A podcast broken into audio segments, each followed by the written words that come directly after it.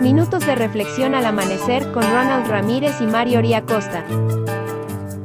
Episodio de hoy, invocando al Señor. Sea su gran nombre bendecido para siempre y por toda la eternidad.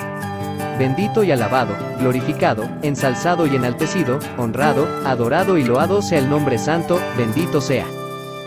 De allí se trasladó hacia el monte al oriente de Betel, y plantó su tienda, teniendo a Betel al occidente y Jai al oriente, y edificó allí un altar al Señor, e invocó el nombre del Señor.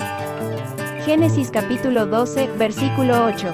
La Biblia de las Américas. Este es el segundo de los cinco altares registrado en la Biblia erigidos por Abraham, en todos fue invocando el nombre de Dios. Sin embargo, solo en uno se dice que el Señor se le apareció y fue en el que Abraham construyó en la tierra de Canaán.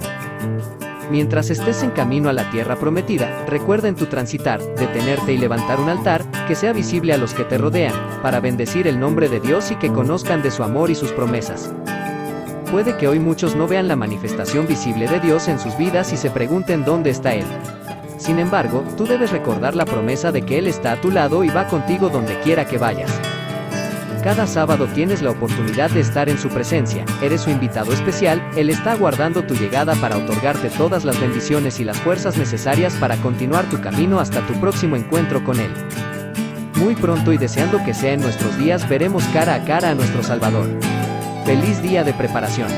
Que el Eterno te bendiga y te preserve, que el Eterno ilumine su rostro hacia ti y te otorgue gracia, que el Eterno eleve su rostro hacia ti y ponga paz en ti.